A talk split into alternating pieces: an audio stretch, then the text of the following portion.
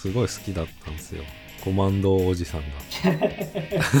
引き継いだの角刈りくらいで。そう角刈り方式いけるんだったら次々と。角刈り方式。焼き肉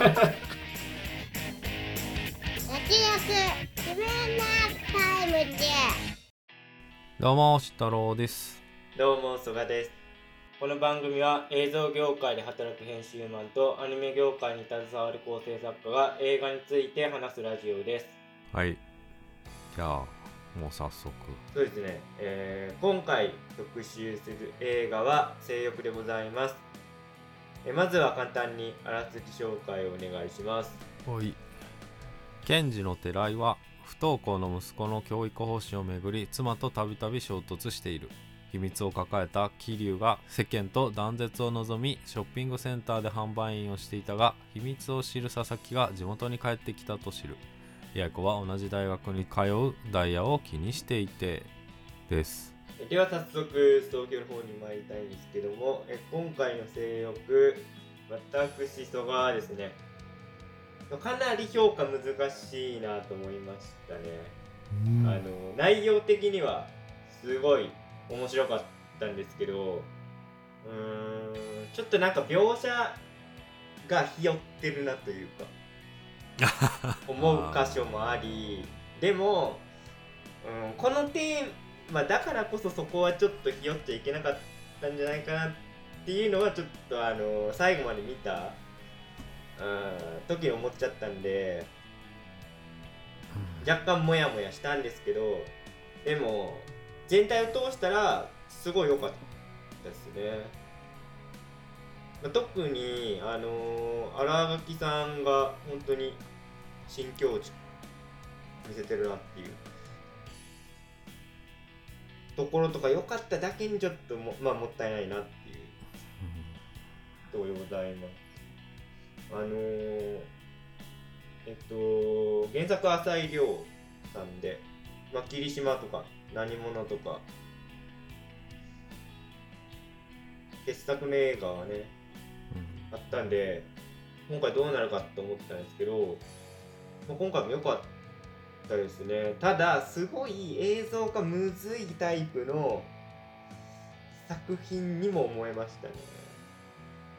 なんで結構タイトルが性欲ってついててあの正しい欲って書いて性欲なんですけどあの今回は水っていうものに性的なイメージを込めてそれをメタファーで、まあ、いろんな見せ方をしてるんですけど、まあ、そういうとこはすごい映像的で良かったしあのまあ見ててね統一感もあったんですごい分かりやすかったんですけど結構性的な描写のシーンが何箇所かあってですねやっぱそこはちょっとまあ、あからさまに避けてるっていうかまあ荒垣さんなんでできなかったんでしょうけどそこはちょっと残念ですかね。やっぱり。なんか結構テーマの根幹に関わると思うんで うーん。まあだから直接描けないからその水をメタファーにしていろいろ工夫されてるんだと思うんですけどまあそこはなんていうんですか工夫っていうか原作からの本案としては成功してる部分も大いにあるんで一概にだからダメってことじゃなくてまあむしろ良かったんですけどちょっとまあやっぱモヤモヤしますよね。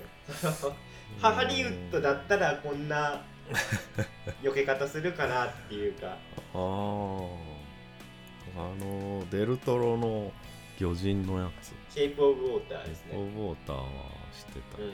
まあメタファーもあていうか似てるね。似てる。最初のシーン。むっちゃ似てるけこどまあ今回はさ、メタファーでありながらでもそれそのものに興奮してるからそうそう。ちょっと違うというか。うん、だだからその映像映像化っていう意味ではうまいと思うんだけどでもやっぱそれ表裏一体なわけだからちょっとまあうん邦画の限界なのかそうそういう役者さんのその制約の問題なのかちょっと難しいですけどうんとなんていうんですかとはいえなんかこれ絶対意図してるかどうかわかんないですけどぶっ込んでるなと思ったところもあってその稲垣さんが出てくるじゃないですか。五郎さんが、なのに小児性愛が入ってくるっていうところはちょっと攻めてるなって。そういう見方。いやこれ意図してるかどうかわかんないですけどおっって思っちゃいました。って感じですかね。だから全体的にはすごい楽しかったしまあ面白く見れたんですけどちょっと描写に関してモヤモヤするところがあったなというところですね。まあこれねいつもだと、まあ、ネタ的にさあの日本のセックスシーンは首筋だけベロベロ舐めて終わるとかさちょっとスケスケベ心半分あのネタ半分で言うてますけど、うん、ん今回でもテーマと密接に絡んでくるんでちょっとまあ茶化さず創業の方でまとめてみました。えー、まあこんな感じですねということで今回の、えー、性欲なんでございますが慎太郎さんはいかがだったでしょうか？はい見てよかったですね。まあまあでもその描写に変なところもないしその物語はスッと入ってくる。結構登場人物が多いんだけど、まあ、それも全然整理されてるし、まあ、やっぱりそれぞれがどんどん後半生きてくるというかうんと、まあ、先が気になるっていうのそれぞれどうなっていくのかなっていうのがすごく気になる作りにもなってて、まあ、整理もされてるしめちゃめちゃなんかどっかで冒険するってことはないんですけどまあでもそれは多分原作にすごく真摯に向き合ってみやすいなっていう印象で、まあ、ストーリーもスッと入ってきていい話 いい話っていうかまあかなり興味深い話だなと思いましたね。だから見せ場としてはやっぱり後半直接つながりがなかった人たちがつながってくるあたりは、まあ、映画的なその盛り上がる部分で、まあ、そういうとこも上がったし、まあ、楽器ですよね、まあ、めちゃめちゃ演技が素晴らしくて、うん、えー、まあこの、まあ、楽器、まあ、すごいやっぱメジャーの女優だなっていうか、まあ、これだけ売れただけあるなっていう演技力とやっぱあとやっぱ綺麗な人ですよね。かなり、ね、そうですね、まあだから楽器ずっと見れるっていうのはまあなんか得した気分になるっていうか。というのはあるんだけどもあのねまあいやもうそれで十分見てよかったなっていう映画なんですけどそのまあ綺麗すぎるのかなっていうのも逆に思ったりしてそこですよねあの少女時代ももう超あのド美人なわけじゃないですか。いやもう確実にクラスの一部ってそうそうだからだから本当にこの物語の根幹に向き合う時に向き合った時に美人すぎるのかなとかちょっと思うんですよね顔がいいっていうのはこんなにいろんな効果を生むのかっていう。すごいよね思ったんですよね見ながらにして。一応ちょっとフォローしておきますけど原作の設定でも美人っていうのはあります、とはいえってことですよまあとはいえというかまあそれはじゃあ原作にも通ずると思うんですけど美人じゃない方が原根幹と向き合うことになり合うことができるのかなとも思ったんですよね。その欲が人と違うっても、もうでももう明らかだよねそれはね。うん、まあたまたま美人だったってことにするしかないんだけど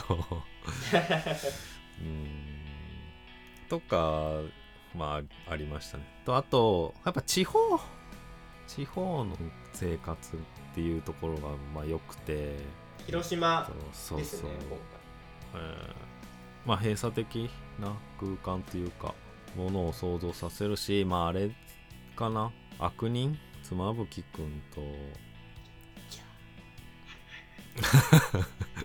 いや俺も同じこと思ってた、うん、そう。かでもかなり似てるよね。車で移動してるしね、うん、えっとなんか閉鎖的なものをもうでも登場人物がもうなんとなくそういうものを感じてるっていう前提がもう本当に共通しててでもそういうだから舞台設定っていうのはなんかかなり見てる人にも刺さるっていうかそういうの上手だなとも思いましたしまあそれも映像で表現してるところに全然なんか過不足なく 上手にでうまくできてるなと思ってまあそのベース作りから結構上手だなとは思いましたね。まあもうまあちょっと長くなっちゃいそうなんでまあざっくりはまず見てよかったなっていうのとあと、まあ、結局結局っていうかその稲垣吾郎がまあ最終的にはなんか一番重要なのかなみたいなラストシーンかかってくるから、まあ主人公稲垣吾郎なのかなとか思ったりしてなんかそういう変化成長みたいなものは稲垣吾郎が担ってるからまあでもそこでもやっぱり演技稲垣さんの演技っていうのは光ってたかなとも思いましたね。って感じですかね。はい。そうですね。今ちょっと役者さんの話が出たんでこの流れで話しちゃいますけど五郎さん久しぶりにちょっと俺見たいんですけどよかったですね。うんうんただ予告編見る感じも確かにあのー、五郎さんがやってる、まあ、広木主人公っぽいかなっていううん。バランスでは編集されてたんで、まあ、主演って言ってもいいんじゃないですかね今回。まあ群像劇ではありますけど。うんうんうん。まあでも尺的にはそんな長くはね、まあ、ガッキーとかの長いけど、うん多分デジロで言ったら荒垣さんの方が多いかもしれないですね。うん。まあそういうどんでん返しもあるっていう構造にはなってるこれね。さっきあの慎太郎さんが悪人の話してくれたんでそれと比較でいきたいんですけど俺なんかやっぱ深津さんと荒垣さん全然アプローチ違うなと思ってそこがめちゃくちゃ面白かった、やっぱ荒垣さん結構まあなんていうんですかね。うーんそのもともと本人が持ってる芯の強さみたいなのがある気がして。うんうんうんでそれ良くも悪くも、まあ、この役とハマってる部分もあればちょっとハマってないとこもあって例えばその荒垣さん演じる夏希って自殺しようとするじゃないですか車で。でそこでまあ吉道と会ってっていう展開が転がっていくんですけど、うん。そのなんか自殺するまでの積み重ねっていうのが、まあ、いろいろいろ出来事があってもう死のうってなるわけですけどちょっとなんか悲壮感があんまないうん。なと思いました、悪く言えば。結構なんかもう荒垣さんがもともと芯の強そうなタイプの人だからいやなんかでこれだけの美貌があるからいやなんかそんな思い詰めんでもってやっぱちょっと思っちゃうというかああ なるはありますねまあご飯食べたりしてるしね。ああそうそうそうそう。で例えば悪人の時の深津さんだとまあ深津さんも超絶美女ですけどなんかどっかやっぱ冴えない演技してるししかもじゃなんかにじみ出てくるっていうかそのなんていうんですかね。スーツ屋さんで働いてましたけど深津さんの役はあそこでなんかねその男性の裾を上げてるシーンの所作一つとってもちょっとなんかあどっかなんか表面上は取り繕ってるけどどっか影があるのかなみたいなのを感じさせるような、まあ、存在感だったんでそのなんか印象の違いちょっとありましたね。結構似たような役柄ですけどうん。今回。うん楽器の方が明るい感じだったってこ明るいっていうかなんか強さを感じる。と ああそう。徐々にまあちょっとよ元気なくなって感じはあったけどそうそうだだから逆にいいんですよね。そのそのいうキャラがそなんていうの仮面夫婦になっていってそしてしかもラストの選択っていうところにつながってくるんで逆にそのビフォーアフターが分かりやすいんでいいっていうか。あでもそれで言うと、まあ、弱い人物なんだけど弱弱々しいっていうかなんか何かを心の中にあるっていう人物なんだけど相手の人は名前なんだ。っえっ、と磯村勇斗さん。け磯村君が演じてるキャラがに会えるっていうさその、まあ、そこで結構主主体的になるっていうか、まあ、そこのあのクロスはあるよね。弱々しいなんか、まあ、生命力が弱そうな感じではあるんだけどそこでちょっとあの能動的に動いていくっていうまあちょっと命が吹き込まれるみたいな、まあ、クロスはある演技としてかなり高度ですけどねいやかなり高度なんですけどななんかまあでもこれ原作に要素かもしれないですけどその例えばその同じさ寝具店売り場の先輩妊娠中の先輩と喧嘩するシーンとかあるじゃないですか、うんうんあそこでやっぱ強いだろこの人はって思っちゃったんですよ。うん。そこでなんか自殺するほどのなんか悲壮感あんまないかなみたいあれ自殺方法ガバガバだったけどね。な確かに。うん。どどうやってっていうのはあったけど。うん。あとあのその突っ込もうとしてる看板にはちゃんとあの前半で、まあ、地方の広告だなみたいな感じでちゃんと前半見せててそこに突っ込もうとしてるのがすごいなんか俺は面白かったな、まあ、笑ったし、そういう閉塞的な地方そのものに突っ込んでいくぶつかる壊すみたいなイメージにつながるのかなってまあすごい細かいけどね。ちょっと思ってちょっと上がりました、なるほど。まあでもちょっとあの残念になって言っちゃいましたけどでも俺多分新垣さんの中では今回一番良かったですね。ベストアクトですね本当にうん。かなり複雑なキャラをうんうまくやっぱ体現してたしうーんこれはアカデミー賞取るんじゃないかなっていう。え？日本アカデミー賞。はい。ちょっと気早いですけあのって感じでよかったです回転寿司どうん2回目くらいに行った時に磯村勇斗が、えー女の子と来た時になんかめっちゃ挙動っててうんうんうん。あれすごくまあ上手だったなと思ったな。ねこんな演技できるんだと思っちゃいましでもなんかめっちゃ可愛いんだよなそれが。っていうメジャーの女優だなっていうのをそこで思ったた。まあちょっと魅力がありすぎるな、うん。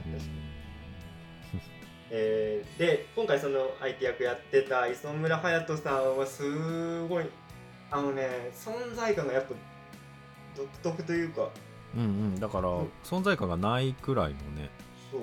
この今回やってる吉道っていうキャラがもう楽器以上に複雑っていうかそのなんかがガチで水に性的なものを感じてる。まあ楽器も感じてるんだけどその楽器演じる夏希も感じてんだけどそのより高みにいるんですよね。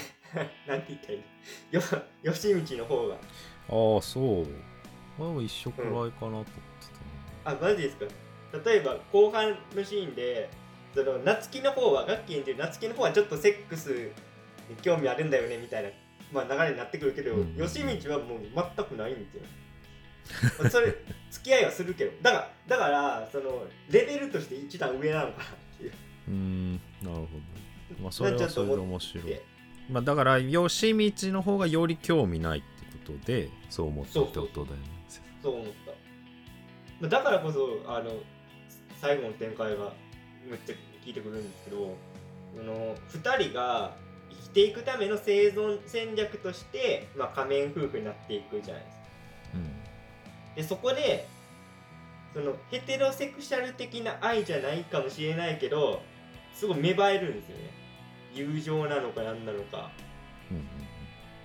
でも最終的なオチ見たらあこれも愛の形だったんだなっていう風になっていくっていうかもうちょっと最後の展開まで言ってますけどそのまあ2人は偽装結婚する偽装結婚っていうかまあ結結婚するんですけどで一方五郎ちゃんの方は最後離婚するっていうオチなんですよ。離婚しそううんうん調停中、だからまあ多分離婚するだろうみたいなオチだけど磯村さんとガッキーの夫婦の方はより硬い絆で結ばれててうんすごい皮肉のラストなんですよ。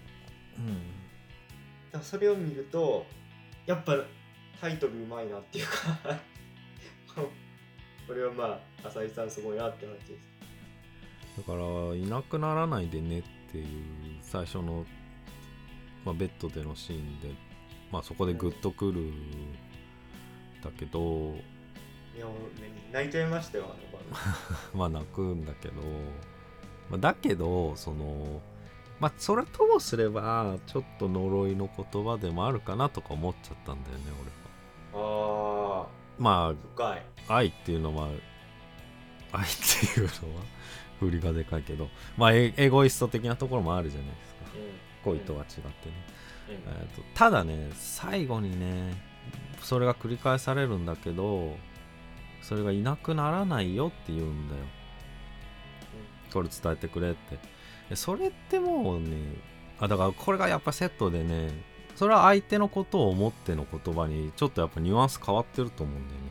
そうそうそうそこは感動した。うんそのね変、まあ、そこで保管されてあこれ完璧だなとは思いました。その今ちょっと磯村さんの話なんでそれに引きつけて言うとその糸村さん演じる吉道が言うセリフで俺すごく心に残ったのがあの取り調べのシーンが特に象徴的ですけどその取り調べしてる検事役の五郎さんに対して「いやあなたは明日死にたくない人ですか?」うん問いかけをしてくる。こうここですよね。もういつ死んでもいいって思ってたわけじゃないですか磯村さん演じる吉吉道は。で最初のファーストカットが吉道がまああれああれも変な変な描写なんですけどその会社で食堂で水入れててそのコップから水がもうべちゃーって溢れてるシーンからファーストカットで始まってて、まあ、それが象徴的なんですけどめちゃくちゃ。でそっからガッキーとの共同生活を経て最後のあの、まあ、ラストになってくるってことを考えるといやまあめちゃくちゃそのえ吉道が言ってた明日死にたくない人問題がいやもう吉道完全に明日死にたくない人側に引きずり込まれてるやん。とうん。思ってそのねそうせ繊細なんですよね。磯村さんの演技うん。ほんとなんかだめっちゃ主張してくる感じじゃないよね終始そうそうそう。本当にもうかすかな変化で見せていくっていうか。でもねそれをちゃんとねやりきれてるのはすごい達者だなと思って。やっぱり全然違うんですよね。思い返したら。やっぱ2人で共同生活始めてからは変化のつけ方マジでうまいなと思いましたね。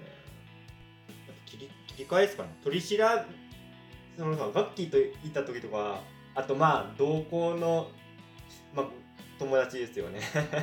同行の友達と水遊びしてた時はすごい楽しそうだけど やっぱ取り調べ室入ったら死んだ目になってるところとかやっぱやっぱうまい。うまいなと思いますまあ基本ずっと死んだ目で 水を前にするとみたいなそうそうそうまあ単純化するとだけど、うん。まあ、それが良かったよね。ねあのデートと呼べるかどうかちょっとわかんないですけどね。そのガッキーと2人で公園で水遊びしてたシーンとか最高じゃないですか。まああれがデートなんだよね2人。ねえいやー。いいシーンだった。まあ、だからそういうシーンとかあの映画全編やっぱりなんか尊いっていう言葉がうん思い浮かんだね、そうです。うんまあでもそのさ2人がなんか一緒に住むってことになったそこでもうやっなんかゴールかなと思ってたんだけど、でこの2人の話終わるのかなと思ってたんだけどまあそうじゃなくて、えっと、そうじゃなかったからあの、まあ、つながってくんだけどなんで磯村勇斗はひ一人で YouTube の人たちに会いに行くのかなとか思ってたしなんかその2人でその YouTube に動画上げてる人に会いに行くのかなとかなんか2人セットだと思ってたんだけどまあそのそうじゃない展開がその後に控えてたからあまあそっちに行くんだっていうのを思ったねやっぱ巧みな、まあ、原作のうまいとこで原作って最初3人が逮捕されたっていうニュースから入っていくんです自動ちょっと罪名間違ってるかもしれないですけど自動売春かなんかのやつで何々さんと何々さん何々さんが逮捕逮捕されましたみたいなストレートニュースから入っていくあじゃあど超ド頭ってこと？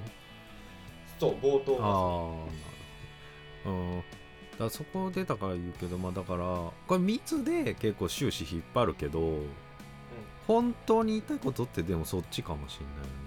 そうです、あの自動性愛をうん。絶対だから自動性愛をも、まあ、もちろん人を傷つけるのはよくないけどそういう癖なんじゃないってことは言ってはいるよね。うん、そういうメッセージも絶対入ってます、うん。じゃないとわざわざ元に持ってこない。うん。だから映画はそれをなんかもうちょっと隠す方向にはしてるよね。そうですね。うんまあだからそれはそれでありかなと思った。ああうんいや確かに全然って思ったよね。映像化の本案としてはうん。むちゃくちゃ正解だと思う、うん。だからこの2人がやっぱ中心かと思いきやでももうちょっと大きいテーマがあるっていうのがっていう作品なんだなっていうのはそうですね。ちょっともうちょっと大きいテーマがあるっていう話が出たんであのまあ大学生2人の話もしたいんですけどえっと八重子っていう男性恐怖症の女子大生が出てきて。で映画ではあんまはしょられ気味でしたけど八重子がまあ一応男性恐怖症になった原因は、まあ、お兄ちゃんがいて。うんうんでお兄ちゃんがなんかねちょっと俺もうろ覚えなんですけどあの J JK ものの AV かなんかを見てるのを知るんですよ。うんうんでその時八重子も JK でうん。うんなんか自分が性的対象に見られてるような気がしてうんっていうとこがきっかけで男性恐怖症になっている子がいましたと。で、一方、そのまあ、八重子っていう子が、あれはなんか、まあ、サークルかな。サークルかなんかで、うんダイバーシティを扱うようなイベントをやることになり、で、そのダンスサークルの子に、まあ、ちょっと協力をお願いしていって、で、そこで出会ったのが、カンタえー、と佐藤寛太さん演じる、まあ、ダイヤっていうその大学の準ミスターに選ばれるぐらいのガチイケメンがいて、まあ、その2人の関係性でまた見せていくんですけどそのね八重子役演じてた東野綾香さんめちゃくちゃ良かったですうん。そうだね。すごいハマり役で。だから難しい役なんですよねこの人も。その男性恐怖症なんだけどでも男を好きになるっていう。うん。これねまあツイストがあるってこそうですよね。で一方のその佐藤寛太さん演じる、まあ、ダイヤっていうのも俺最初はなんか同性愛なのかなと思ってたんですよ。とうんうんうん。確かっていうのも、まあ、これもああの性的な描写そんな表面あの正面からやってないんであれですけどなんか男の人がなんか海でいるような動画を見ながら G 行為してるんだろうな的なシーンがあって。にうん俺てっきりその男の人の方をおかずにしてるのかなと思ってたんだけど最後まで見ていくと実は水の方をおかずにしてたっていう。うんうん。その裏返しがあるんですけど、ね、やっぱ八重子とダイヤのやり取りですよね終盤の教室での。そこ何なんですかね。分かり合えてはないですよね。そのでも歩み寄ってはいるみたいなあの微妙な見せ方とかはすごい。うんうんまあそう分かりやすい結末みたいなのがなくて。そうなんですよ八重子も結構まあそのダイヤのことは好きになるわけですけどなんていうんですかインスタのステアカ使ってうん、うん、そのダダイヤの写真をも催促するっていうかなそういうちょっとキモいとこも描きつつですねでしかもそれを相手に知られてしまっているっていう。あなたですよね。みたいな。で詰められてもいるっていう。その気まずい感じよく出てて。うん。なんかね佐藤寛治さん見てその霧島の時のひろきっぽいあのアプローチっていうか東出初期今の東出さんも演技達者になってそんなアプローチやってないですけど初期東出さんですよ。本当に自己完結型の演技をされてるみたいな。でその感じが今回のダイヤの役にもうドンとハマってて。なんかね結局自分の中でもなんか完結してるんですよ。そのダイバーシティに対してみんなでこう話し合ってる時もそのダイヤの中での正解を一方的に言って終了みたいな。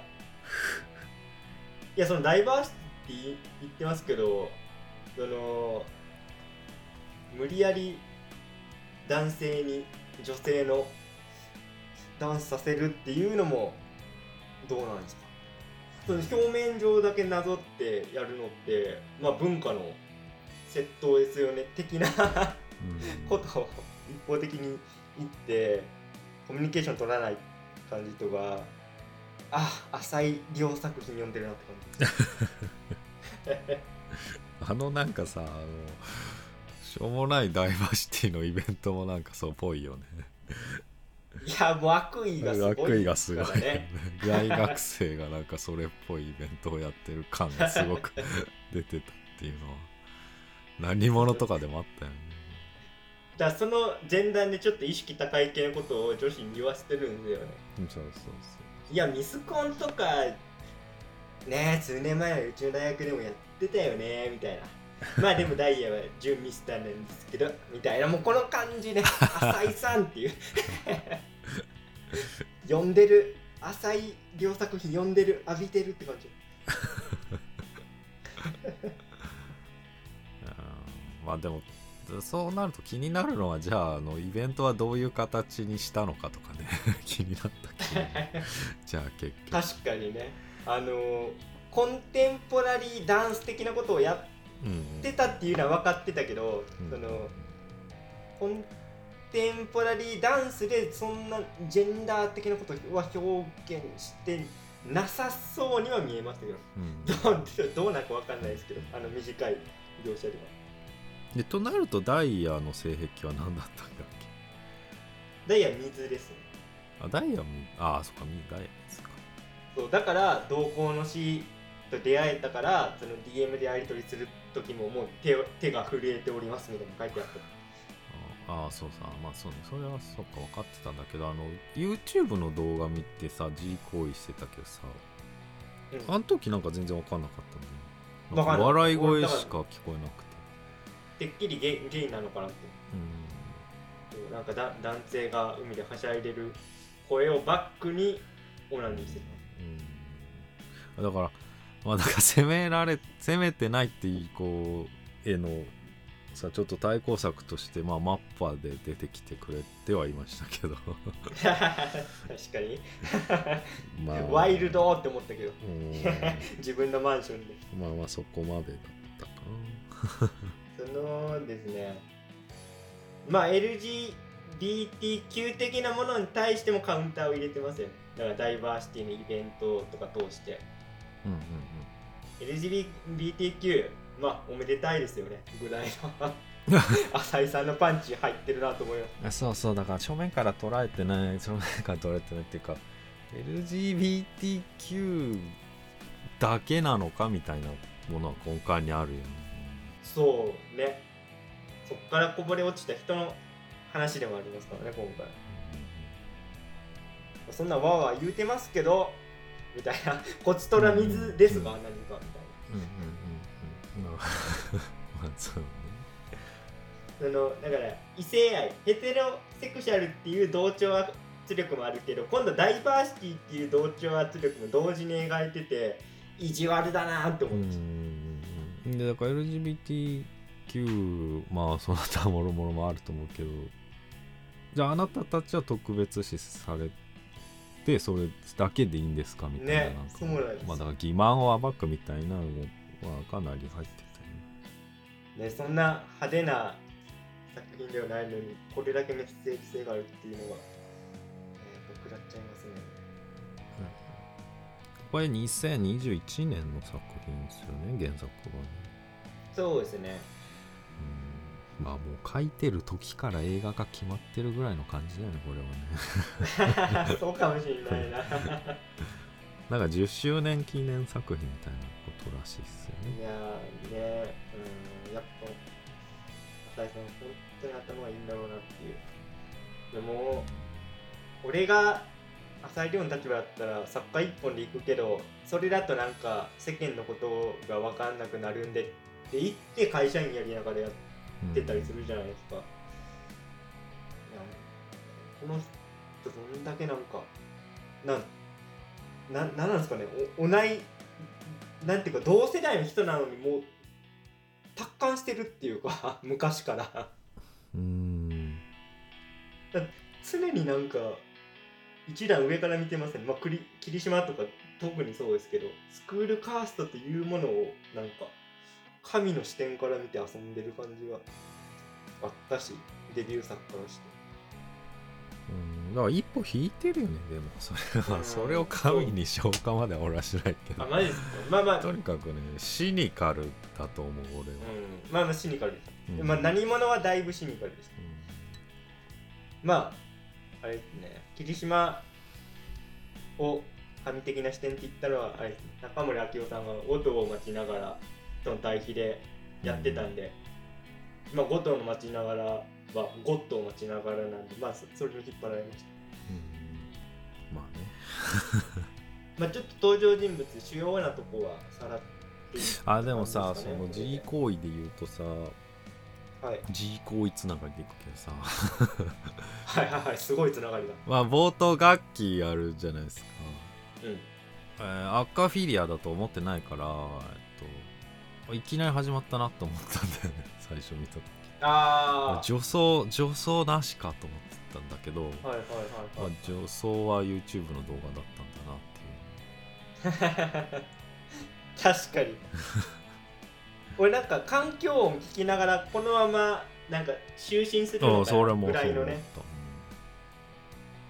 まあだからでもストー君が最初に言ったようにこの物足りないっていうのは特にこの辺だと思うんですけど。いやーそうなんですよ。その辺は、いやだからまあこのうーんいやだからそうなんですねさあまああと脱い脱いですらないじゃないですか。せめてハンラぐらいはやってほしい。やってほしい。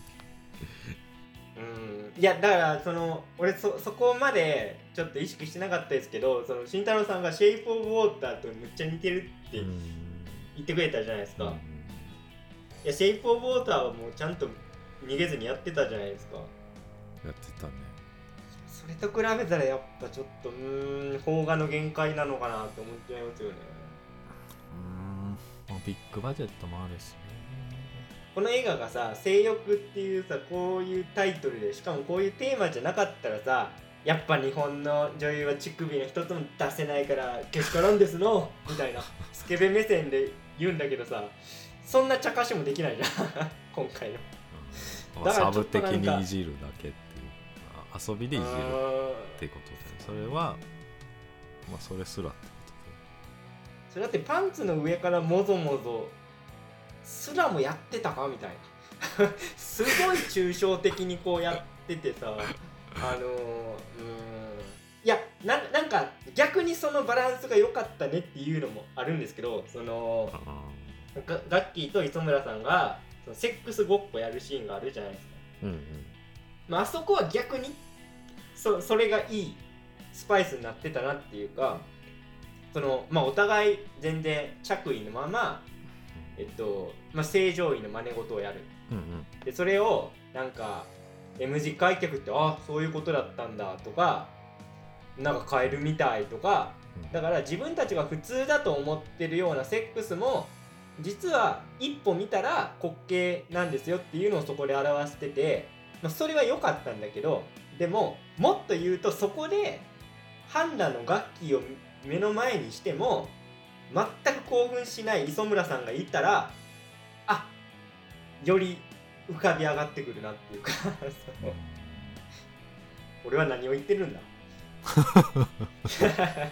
いやもういいんじゃないですか行くとこもって。新垣さんっていう絶世の美女を目の前にしても全く性的な興奮を得れてないっていう描写を一発入れるだけで全然深み出ると思うんですけどね。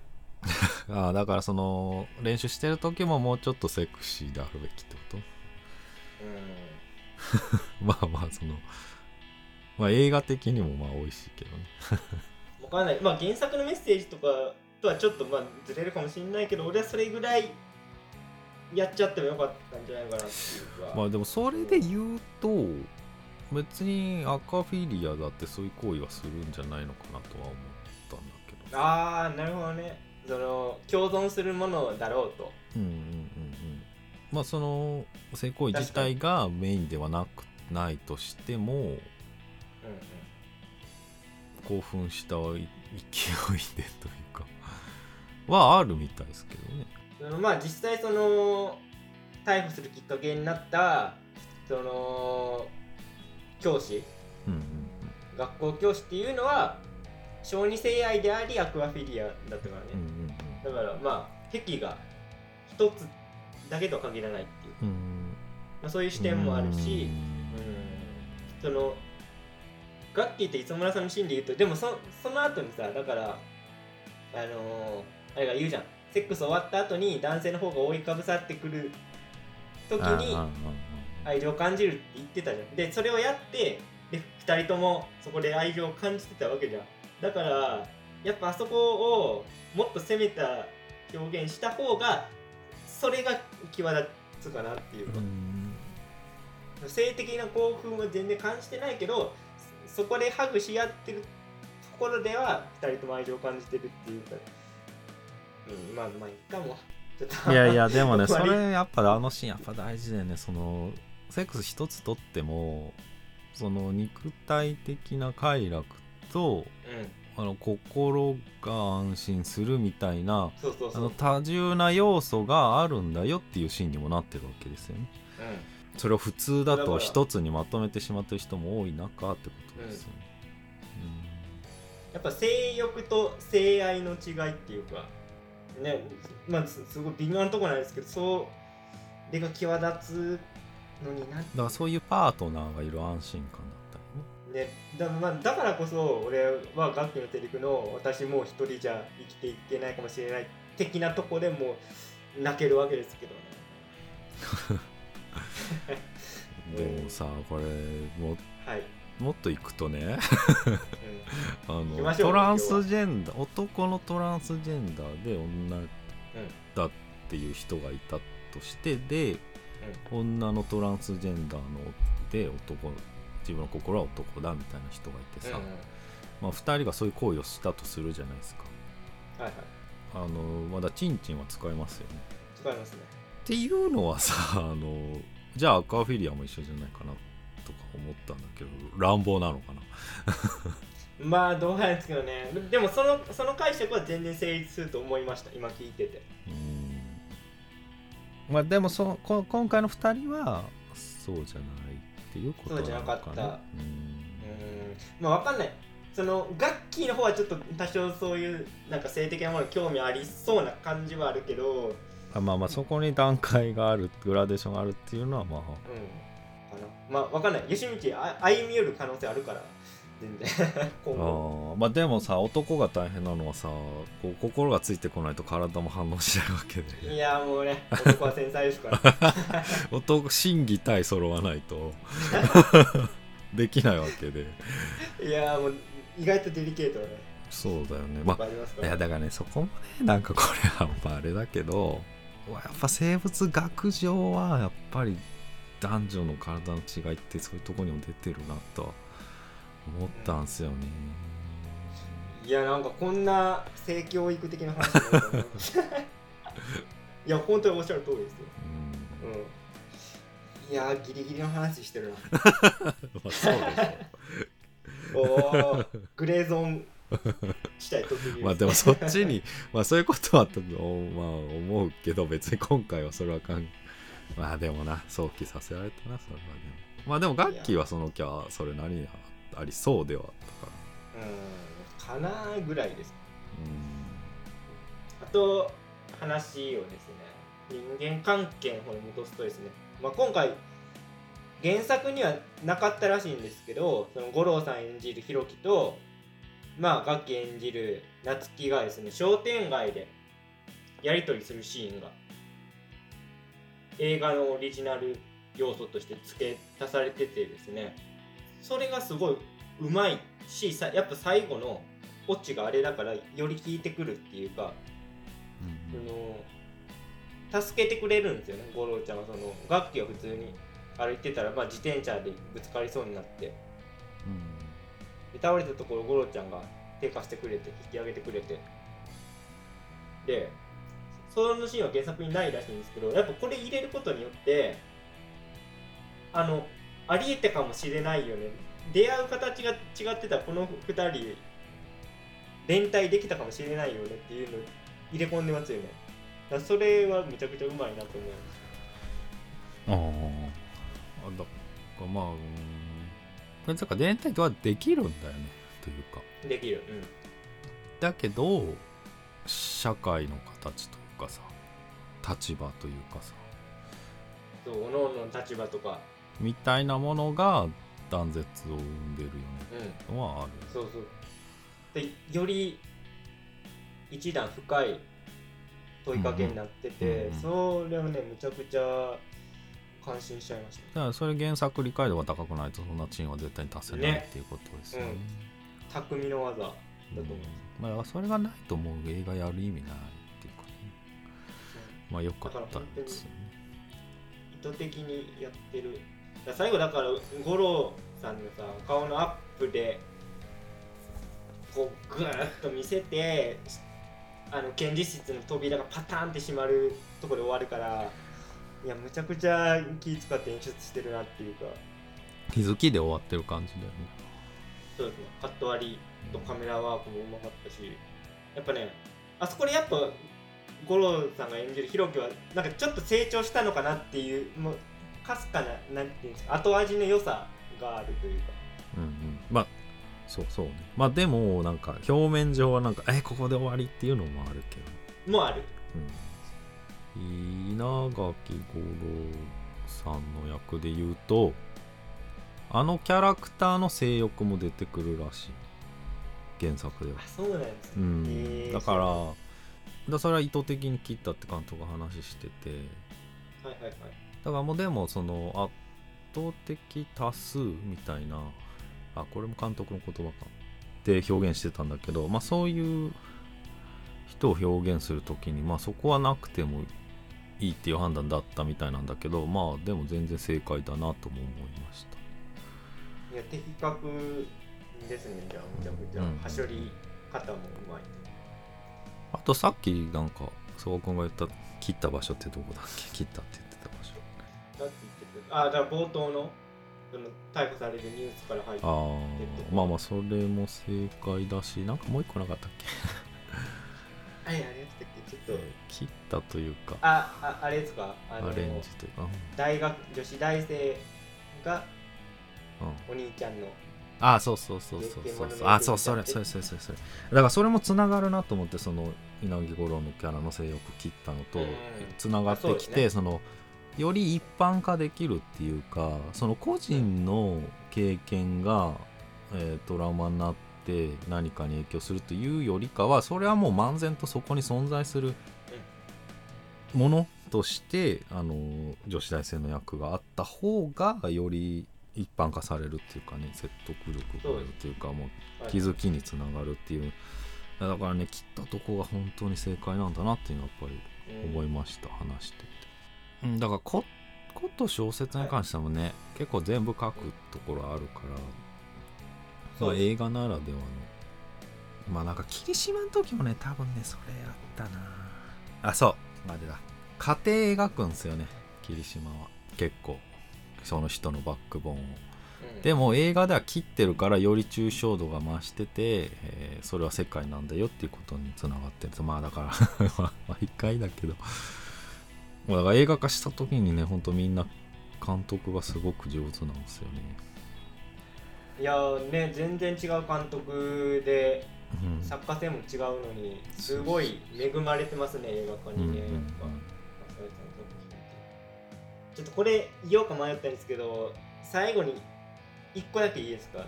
どうしても気になっうんたんですけどまあそんな重要じゃないから飛ばしてたんですけどその YouTube 出てくるじゃないですか今回。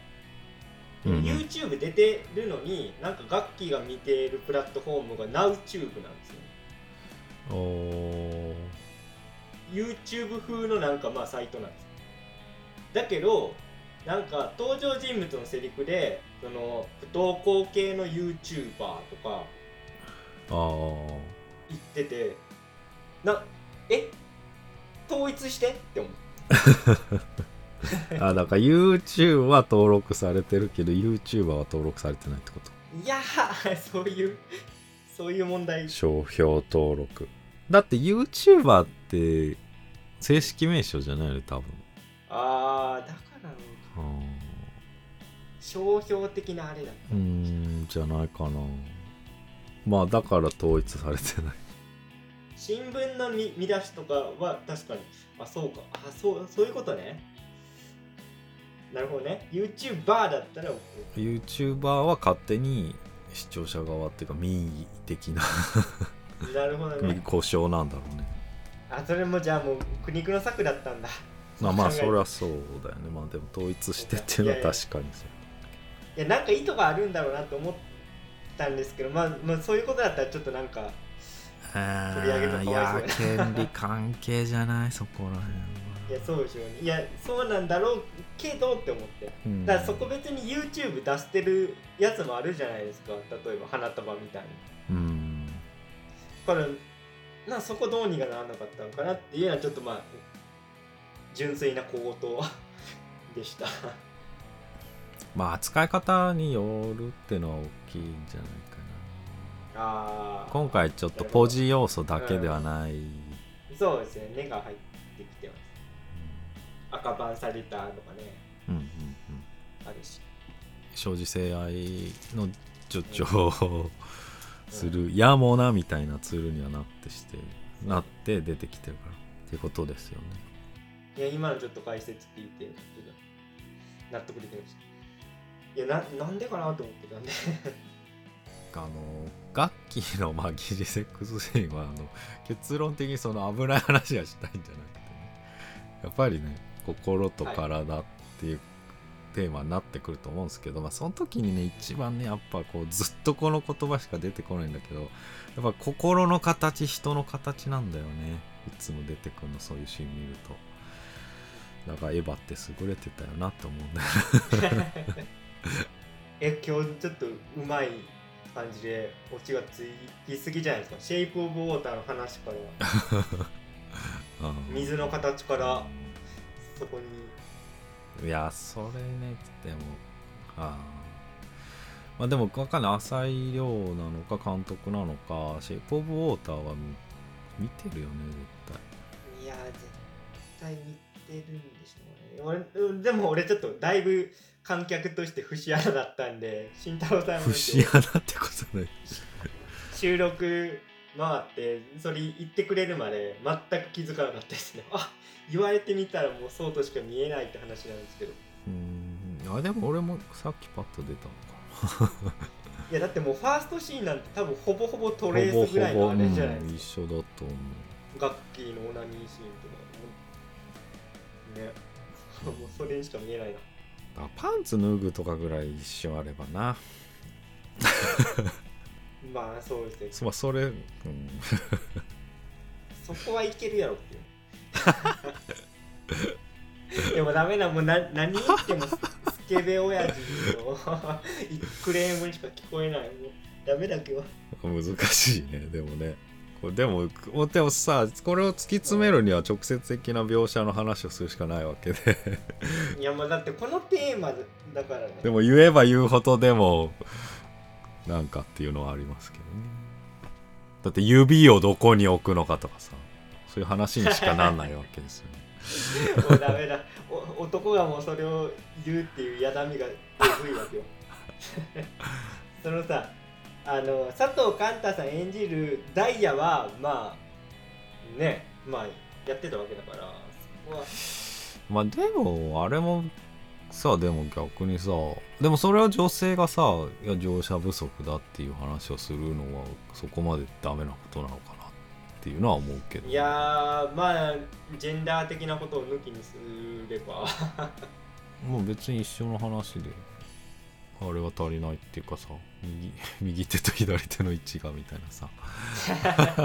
いやだからまあそれだだだまあそういうとこなんですよね俺邦画で思うのはそのななんていうんですか別によ予算とかじゃないじゃないですか。ちょっとの工夫とうん。まあでもしがらみってことなんですか まあまあ限界までやったんでしょうねこれは。これ両手を。お細部の話で。まああ頑張ったなっていうところもああったはあったっすけどね。いやあったわけですいやまあこれがさもうもうダメだごめんなさい。ちょっとこれ多分使えないですけど。これがさもう今第一線級のアイドル女優とかじゃない？大丈夫？アイドル女優もしくはアイドルさんとかじゃないじゃないですか。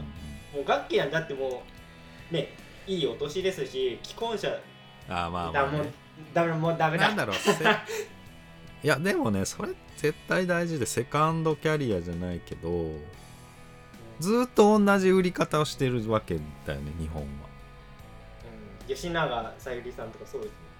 なんかまあまあでも本当言っちゃうとそんな社会病理っていうかさそうそう。変じゃない？それこそれうん、いつまでも。それこそこの作品が唾吐いてるようなもうんんなのになって思っちゃで年相応っていうか全部地続きのさ女子って言っちゃうようなさ。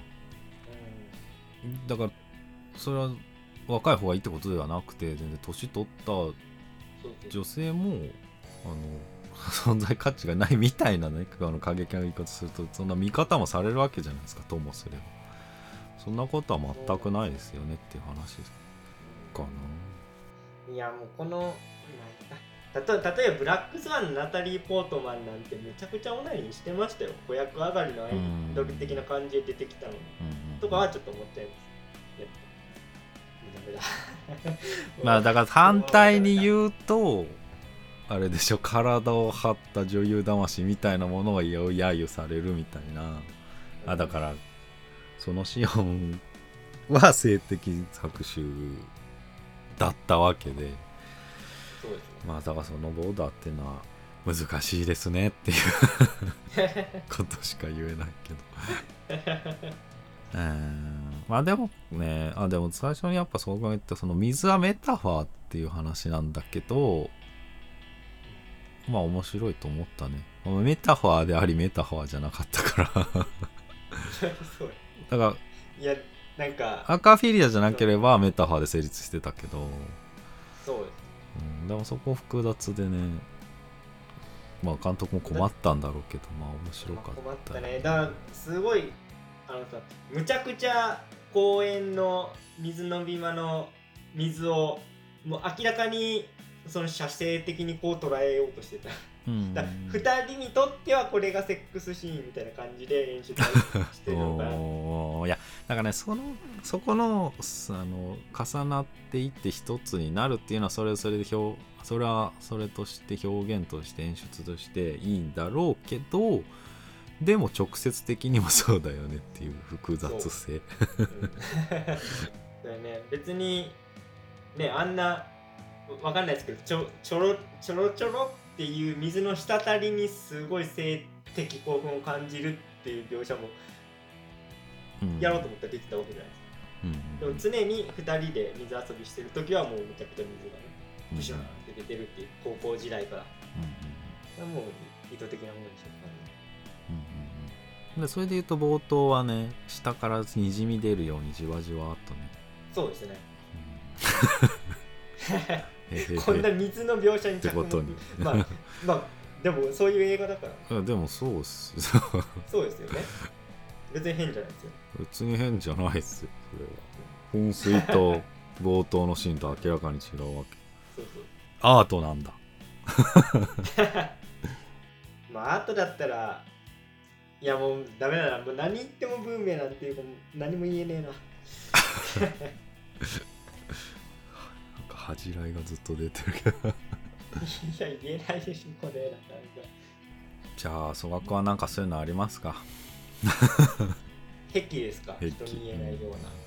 まあでもその段階もあるけどねもう。完全に今回の主人公たちはまあほぼ100でそれだから生きづらいってなるわそうです。癖ね。癖。まあ言える範囲で言うといや怖いな。逆に怖いんだよねそのエキスエクスキューズ。え前置きが？そのあれなんですよ普通みんな男の人胸が大きい人が好きだと思うんですけど俺小さい時からずっとお尻派で。